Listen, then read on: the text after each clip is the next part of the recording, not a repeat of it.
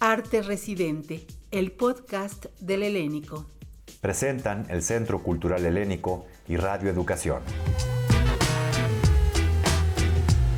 La experiencia creativa de diversos colectivos de la comunidad teatral, sus procesos de investigación y exploración escénica en residencia.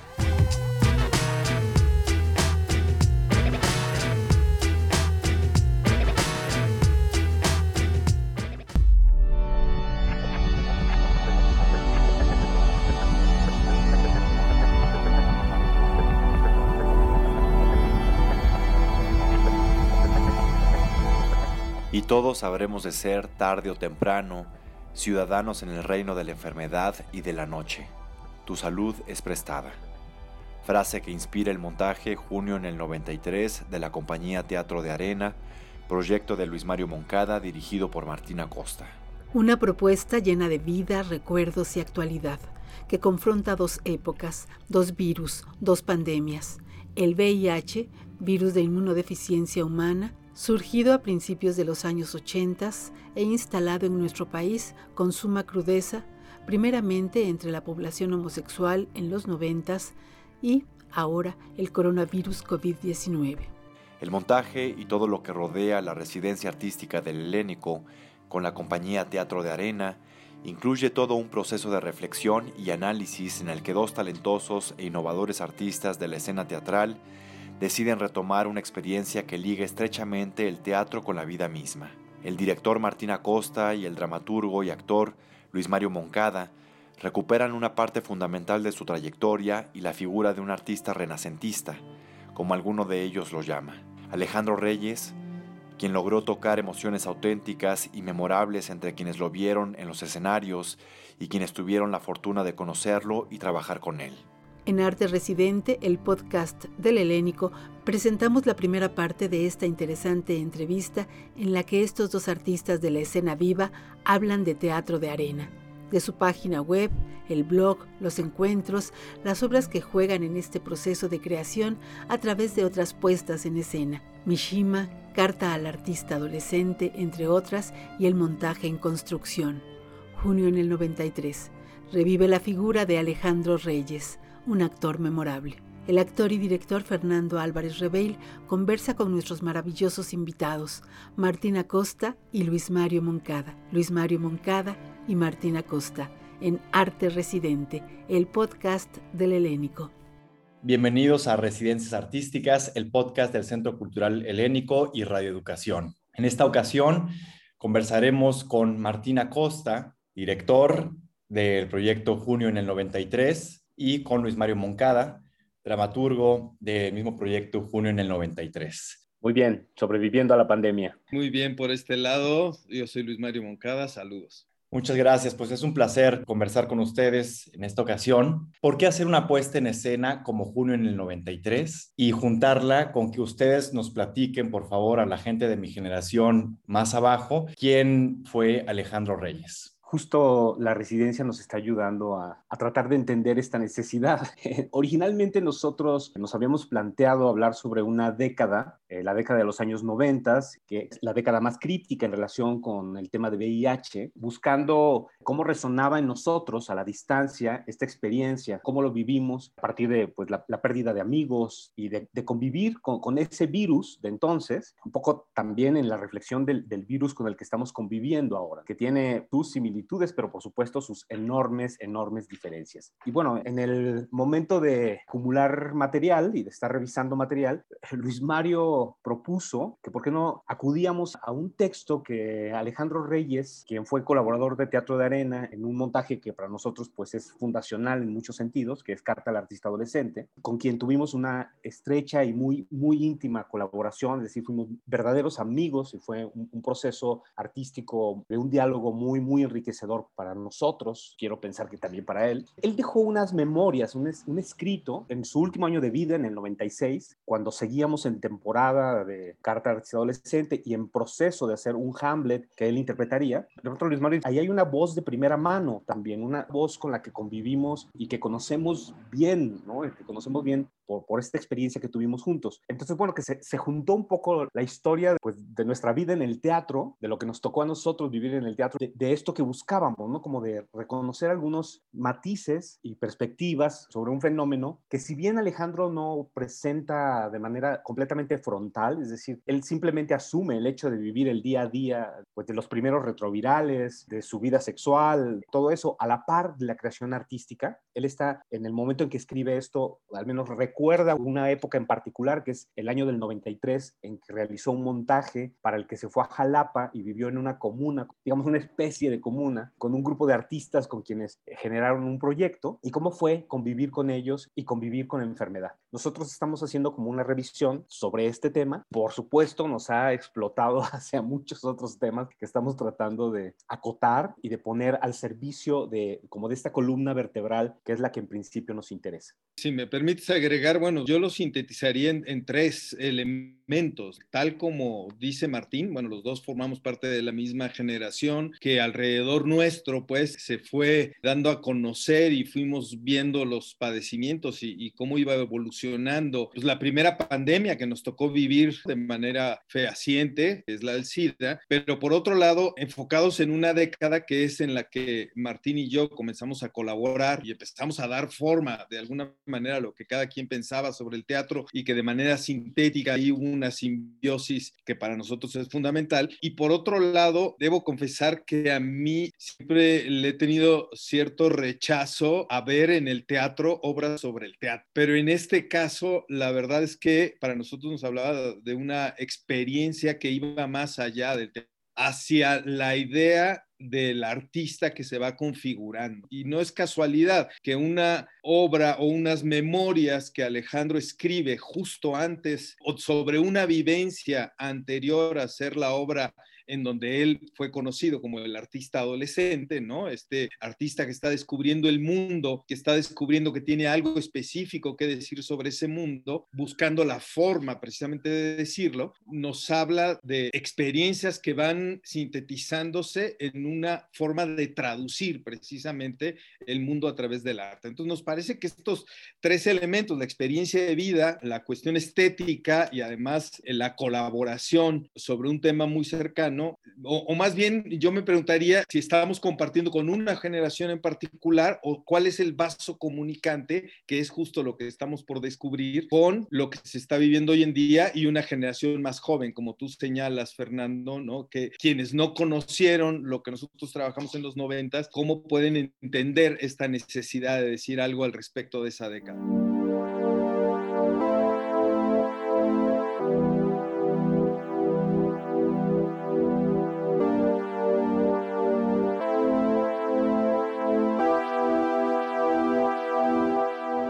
Situar de frente dos tiempos no tan lejanos, dos momentos vistos en la creación de los jóvenes teatreros, Luis Mario Moncada, dramaturgo, Martín Acosta, director, han desarrollado desde hace décadas un trabajo muy estrecho en el que han sabido conjuntar sus conocimientos y prácticas artísticas a través de teatro de arena.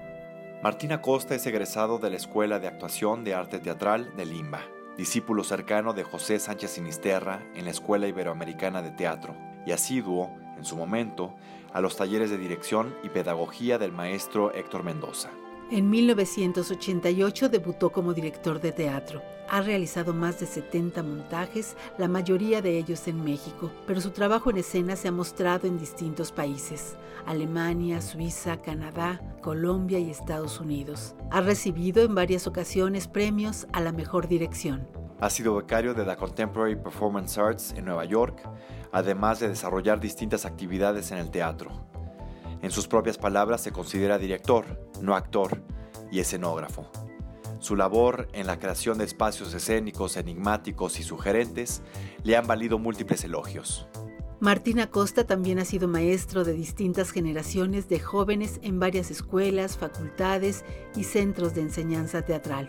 Entre sus alumnos se encuentra el conductor de Arte Residente, el podcast del helénico, Fernando Álvarez Rebeil. Yo fui alumno tuyo, Martín, y porque, bueno, Carta al artista adolescente, pues es una obra icónica en esa generación y que todos nuestros maestros la mencionan, en parte por el virtuosismo con el que se desempeñó Alejandro allí. Quisiera que me hablaran un poco de su trabajo, cómo era él, cómo era la dedicación que él tenía hacia el trabajo, más allá de esta obra en particular, ustedes que fueron tan cercanos a él. Bueno, Alejandro era un bohemio, o sea, era alguien que tenía una idea de ser artista, todo el sentido de la palabra, que implicaban cuidar su arte. Era alguien que prefería padecer en lo económico. Digo, es difícil decirlo hoy en día porque hoy en día estamos tratando de reivindicar el, el derecho, todos los artistas tienen a cobrar por su trabajo. Yo soy parte de ese pensamiento. A veces esta idea como de idealizar al artista que prefiere no cobrar con tal de, de hacer una creación importante, de, de tener un discurso, no está tan bien visto a la distancia, pero la verdad es que en el momento él era ese tipo de artista que, que venía compañía como de una tradición en donde le, era importante aprender cosas que lo alimentaran. Él, un actor que no se preocupaba por la actuación, se preocupaba por lo humano en general, ¿no? Yo recuerdo que una vez le preguntaron, ¿qué es lo más importante que debe aprender un actor? Y él dijo, arquitectura. Y a mí me sorprendió tanto porque en ese momento yo no entendía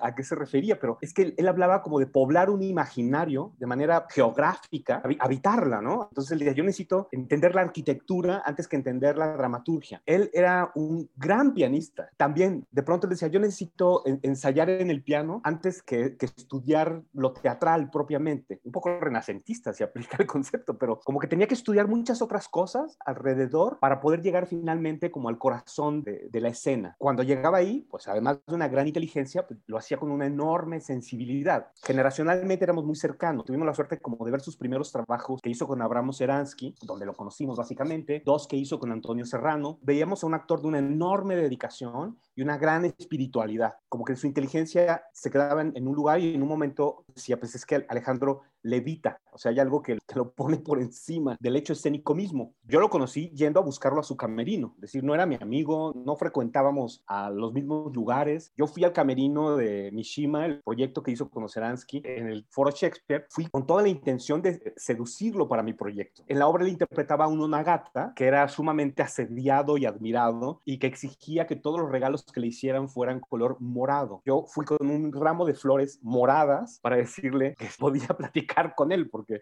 este, ni siquiera nos habían presentado nadie. Él siempre tenía esta accesibilidad, este juego de entrar en este en, en tipo de relación como de que se le corteje con elementos artísticos. me convenzas de que esto tiene un sentido y un valor, entonces lo hacemos. Era un actor que se daba mucho su tiempo, o sea, que daba muchas vueltas a las, a las cosas, pero justo porque estaba en búsqueda de algo esencial. Yo creo que de alguna manera él, y, y lo digo sin pedantería, porque creo que él es el que lo hizo, no nosotros necesariamente, nosotros lo hicimos como un contenedor que lo permitió, encontró algo esencial que decir.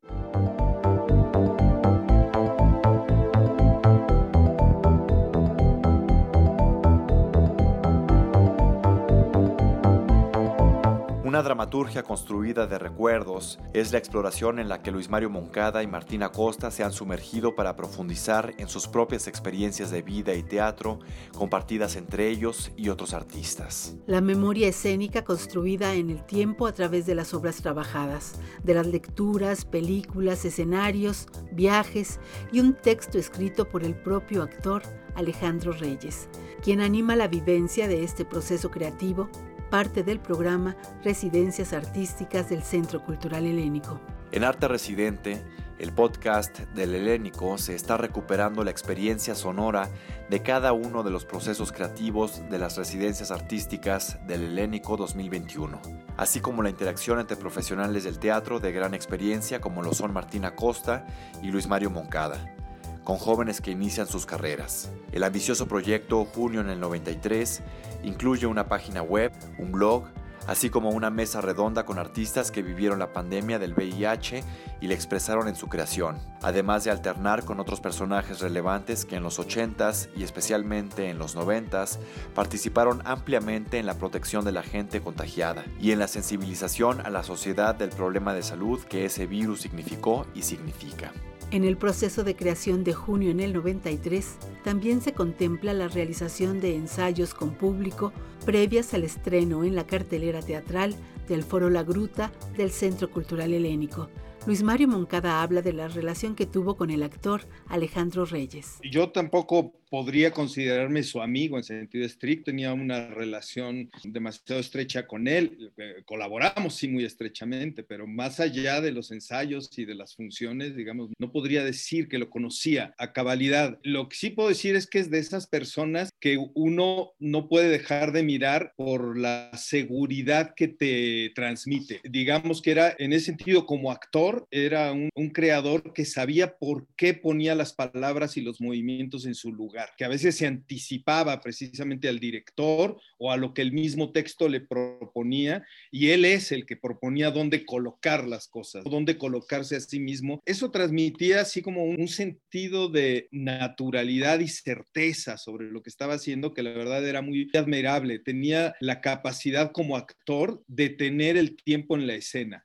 Creo que es algo que al resto de los actores nos puede costar mucho trabajo. Siempre creemos que el ritmo y, el tiempo está en otro lado, está en acelerarlo todo, ¿no? Y él tenía una capacidad como para detenerse efectivamente detener el tiempo ahí y detener la mirada de todos los demás sobre él, ¿no? Entonces la verdad es que eh, representaba un imán en escena muy impresionante y mucho tenía que ver con su forma de ver la vida. Creo que un artista completo que las herramientas que usaba sabía cómo emplearlas y que, como dice Martín, buscaba algo esencial que decir. Y bueno, yo agregaría en este caso que sin saberlo nosotros, algo que ya era esencial en él era este proceso por el que él estaba pasando y que de una manera muy sutil construyó un poema de eso que estaba ocurriendo de manera física, cómo su cuerpo enfrentaba el virus, era algo que de alguna manera manera lo puso ahí. Yo supe que él estaba enfermo en una función, porque lo vi durante la función, se me reveló, no porque él me lo haya dicho, ni porque yo haya visto pistas propiamente, porque además fue alguien que tuvo una gran fortaleza, vivió muchos años con el virus, en una época en la que en realidad la mayoría de la gente vivía meses. El efecto psicológico que producía saberte infectado e inmediatamente activaba la enfermedad. O sea, yo tengo amigos también muy cercanos que fueron de tres a cuatro meses. En el caso de Alejandro, él lo tomó con una serenidad increíble. Ya cuando pudimos hablar de esto, lo pude constatar. Estoy hablando de que estrenamos en el 94 la obra y yo lo supe hasta que él me lo dijera abiertamente, fue hasta principios del 96. Ese es otro de los temas que salen a flote dentro del proceso. Es que él no quería que se supiera. Y esto es un asunto que hoy en día suena delicado, ¿no? Creo que, que no comprendemos a las personas que no hacen de su enfermedad un acto político. Eso yo creo que hoy en día lo entendemos muy bien, ¿no? Hoy en día que alguien es seropositivo, que es indetectable, pues eh, está en todo su derecho de no decirlo. Sin embargo, en los años 90, las personas que recordamos positivamente, digamos, es justo los que lo dijeron. Derek Jarman, Kit Haring, Reinaldo Arenas, y que hicieron de su enfermedad y de, y de la visibilización de su enfermedad un postulado. Ese era su discurso. Alejandro decidió no decirlo. pero, pero decidió decirlo a través del poema, usó el recurso. Me consta que otras personas llegaban a la misma conclusión que yo, partiendo de la misma ignorancia. Eso el poema te permite, ¿no? Como intuir más allá de las palabras, más allá de lo concreto y ponerte en un plano de diálogo en donde te resuenan otras cosas. Y hacia eso apostó Alejandro y creo que lo logró. Esta generación que lo vio conectó con él en este sentido. Está acabando la vida. Para él, literalmente, para otros en un sentido metafórico, porque también este fin de siglo fue para nosotros, se nos acabó la vida como la conocíamos, se nos acabaron las ideologías, todo esto que pasó con la posmodernidad, con el fin de siglo, fue una agonía de algún, de algún modo. Creo que SIDA lo reflejó muy bien y entramos al siglo XXI en un nuevo mundo que no se parece nada al que vivimos en, en esos años 90. Digamos, el juego de espejos que también pretendemos trabajar de alguna manera.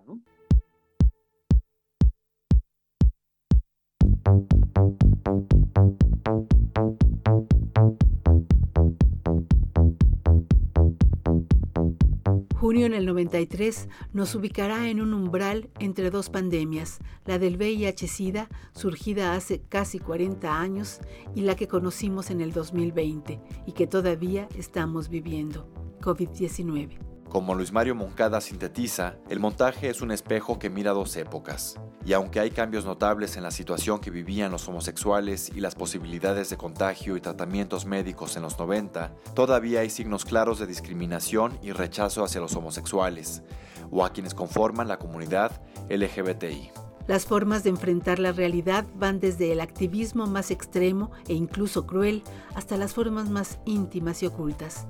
Martín Acosta ha tenido la fortuna de vivir ambos momentos.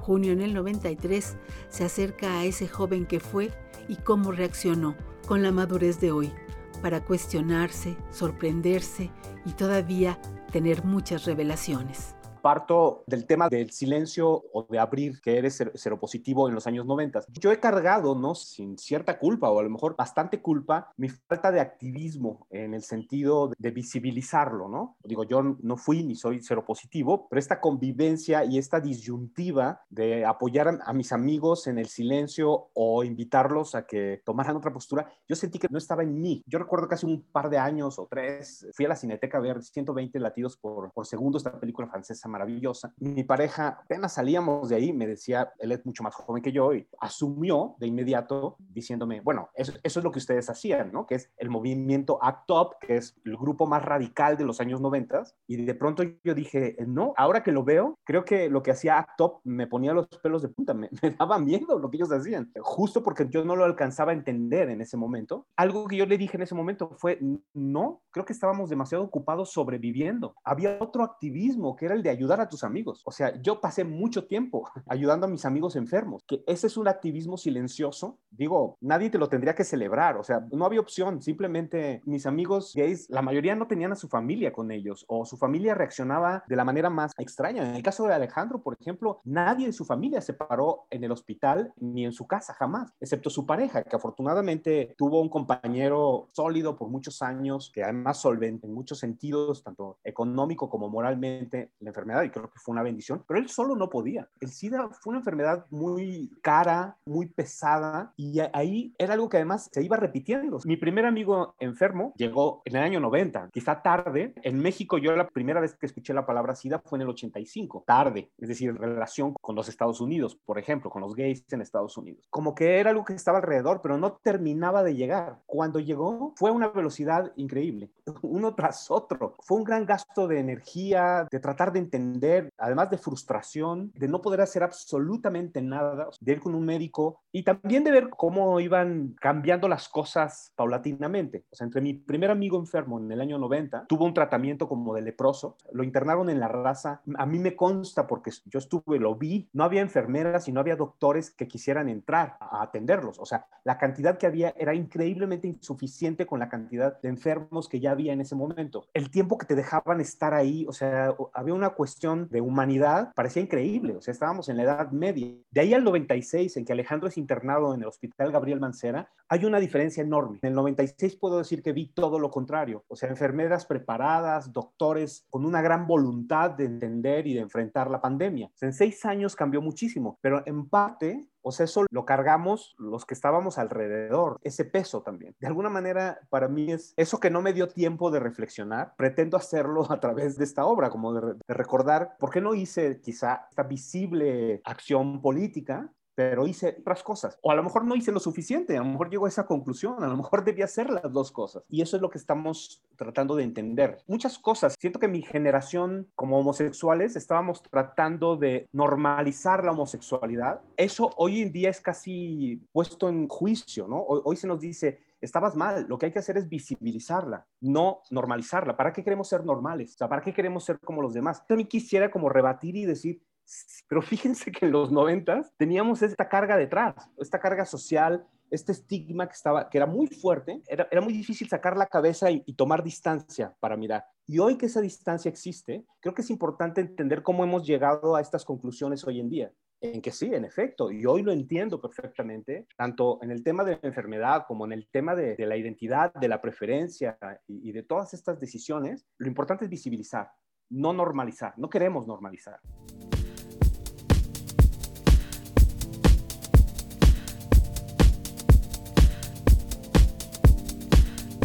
Antes de concluir esta primera parte dedicada a Teatro de Arena y a su proyecto Junio en el 93 de Residencias Artísticas del Helénico, escuchemos al maestro Martín Acosta decirnos lo que para él significa el teatro. Es una ventana, un, lugar por donde mirar. En nuestro postulado de nuestra página web, a la que los invito a visitar, que se llama darenateatro.com, ahí pueden encontrar además la residencia artística con el Centro Cultural Helénico y acceder a estos materiales de los que les estamos hablando. Ponemos que somos propiciadores del vuelo. Yo aspiraría a pensar que eso debe ser el teatro, algo que se levante sobre esta realidad mundana y cada vez más compleja y, cambiante y angustiosa incluso en, que estamos viviendo.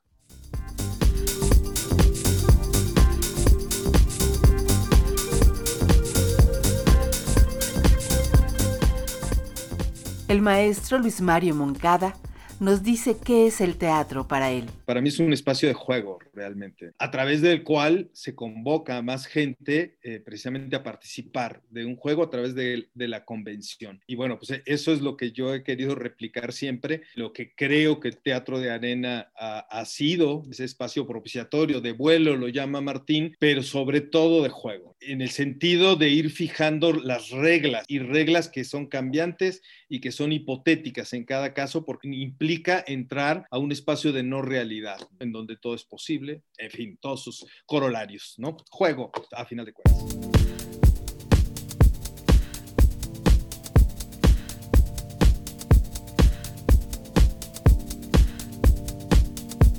En Arte Residente, el podcast del Helénico, continuaremos conversando de junio en el 93. Montaje del programa Residencias Artísticas del Centro Cultural Helénico, propuesta de Luis Mario Moncada, dirigida por Martina Costa, a quienes agradecemos enormemente su participación en el programa.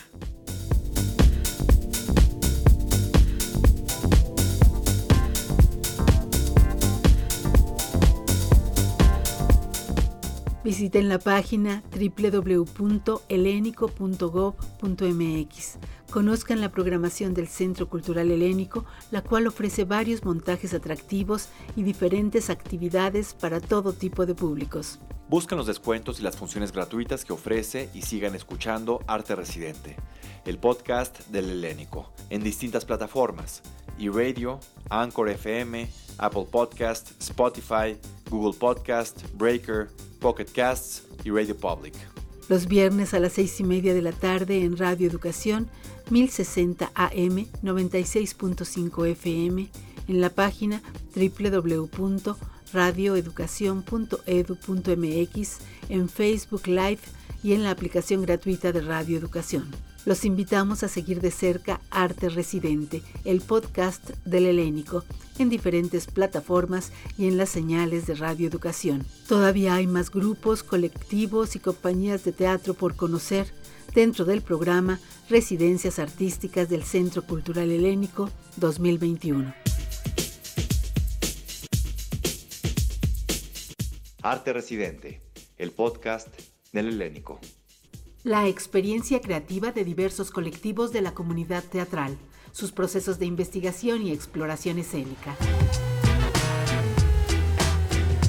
Realización, Guadalupe Mora Reina, Lucero Díaz, Sonia Riquer, Elena Reina y Fernando Álvarez Rebeil. Una producción del Centro Cultural Helénico y Radio Educación.